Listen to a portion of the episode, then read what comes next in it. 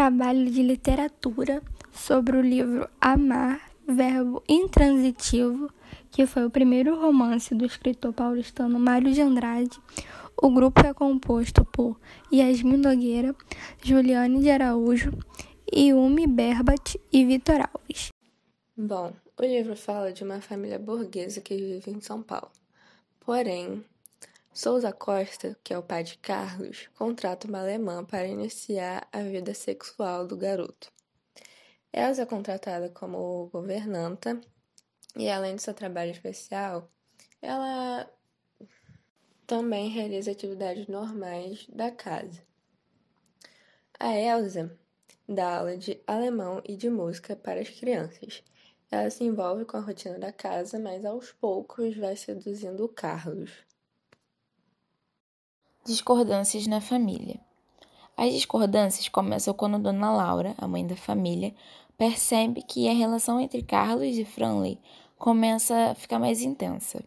Ela percebe como se tivesse algo a mais no relacionamento dos dois. Então, Souza Costa não havia revelado para sua esposa o real motivo da alemã ter ido para a casa deles. E a então descoberta gera um conflito entre Souza Costa, Franley e a dona Laura. Com isso, Franley decide sair da casa. Só que aí ela e Souza Costa conversam e ela decide ficar. A sedução de Carlos. A alemã, agora, com o consentimento de toda a família de Carlos, volta a se insinuar para ele e após algumas investidas e tal, é Carlos que começa a avançar para cima dela, podemos dizer assim. E ela sugere uma teoria sobre o amor para poder ensinar Carlos sobre relacionamentos e tal. E por meio dos seus métodos, começa a cumprir a missão de iniciar Carlos sexualmente, se é assim que podemos dizer. É, os dois, eles viviam um relacionamento intenso, só que isso já faz parte dos planos dela. O término. A lição final é um rompimento abrupto entre os dois. Souza Costa finge pegar os dois em flagrante e expulsa Fraulin da casa. Carlos passa um tempo em sofrimento após a separação. Porém, a superação do primeiro amor o transforma em um homem. Modernismo e transgressão. Mário de Andrade foi um dos pioneiros do modernismo no Brasil. Amar, verbo intransitivo, foi escrito entre 1923 e 1924, pouco depois da Semana de Arte Moderna. O movimento modernista é, já havia lançado suas bases e preceitos. A primeira fase do modernismo brasileiro foi marcado pela transgressão, tanto na forma como no conteúdo, e o romance de Mário de Andrade é um grande exemplo disso. A começar pelo próprio título da obra, pois amar é, na verdade, um verbo transitivo. O enredo do livro gira em torno de uma família rica e tradicional de São Paulo, que contrata uma governanta alemã para ensinar questões relacionadas ao sexo para seu filho adolescente. O tema era tabu numa época em que muitos pais procuravam prostitutas para ensinar seus filhos.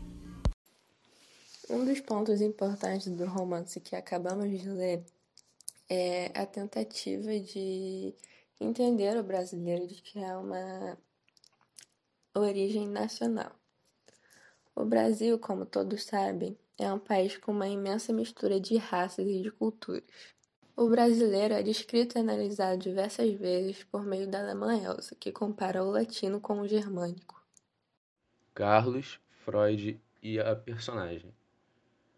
É, o tema central do romance é a iniciação sexual de Carlos, Mário de Andrade, ele se vale das teorias de Freud para poder mostrar a transformação desse personagem. A mudança da adolescência para a vida adulta é, envolve outras relações além da relação sexual. É, a relação de Carlos com a sua família ela vai sendo moldada por meio do caráter, por meio do seu caráter, né? É, e a importância da Elsa como a tutora da sua iniciação sexual fica marcado pela forma que Carlos se desenvolve. Além do freudismo, Mário Andrade ele também se vale das doutrinas do neovitalismo, que é uma teoria que defende que os fenômenos vitais são frutos de reações físico-químicas internas. Bom, com o resumo da obra e a escolha do nosso tópico sobre amor e realidade, entre aspas, amor e sexo, bom, pode-se comentar que é uma obra muito interessante, porque ele não só retrata uma realidade, como as dores de uma separação e sobre o que, que aquilo pode vir a fazer na vida de alguém, como também mostra é, outro retrato da mulher, sabe? Porque na data que o livro foi lançado, acredito eu, que a sociedade era muito mais machista, obviamente, do que hoje, e seguindo aquilo do patriarcalismo e etc. Ele, nesse romance, mostrou também um poder da mulher, entendeu? Ele enalteceu esse poder de amor e sexo e também fez uma divergência entre eles que me fez questionar, entendeu? Fez eu me, eu me questionar sobre isso. Porque o que acontece? O tópico tratado sobre amor e sexo.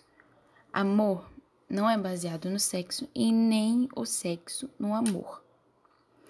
Contudo, é, o relevante dessa obra é que fala que ela foi contratada para ensinar sobre o relacionamento e assim foi instigando o filho né, da casa a ter relações com ela e assim ela foi ensinando para ele né, essas coisas. Só que aí do nada ela, eles iam ser pegos e ali envolveria uma separação repentina e que seria dolorosa. Porém, eu acho que a gente pode encontrar aqui é, essa pauta sobre amor não é só sexo e sexo não é só amor. Porque o filho pode ter sentido amor por ela, porém ela pode sim, como pode não ter sentido, pois ela foi contratada para fazer isso. Então, acredito que na parte dela, ela apenas estava tratando sobre sexo, enquanto o filho estava tratando sobre os sentimentos e as relações sexuais também. E a gente pode ressaltar né, na obra que ele fala que aquela separação repentina ia fazer com que ele amadurecesse, com que ele se tornasse homem, porque ele envolveu o amor também, não só a relação. Então, em resumo, eu acho que eu posso concluir né, sobre isso, que o amor não se baseia no sexo, como o sexo não só. A gente não pode só dar isso a quem nós sentimos amor, e sim por qualquer outra pessoa que sentimos desejo. Amor é diferente de desejo.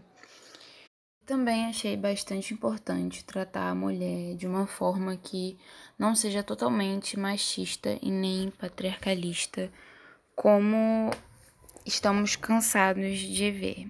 Eu gostei bastante disso. Eu achei, na verdade, inovador, entendeu? Tratar ela como se fosse, sabe, uma professora daquilo é uma realidade que antes a gente não tinha visto muito. E sim, normalmente a gente vê a diminuição da mulher. E foi isso.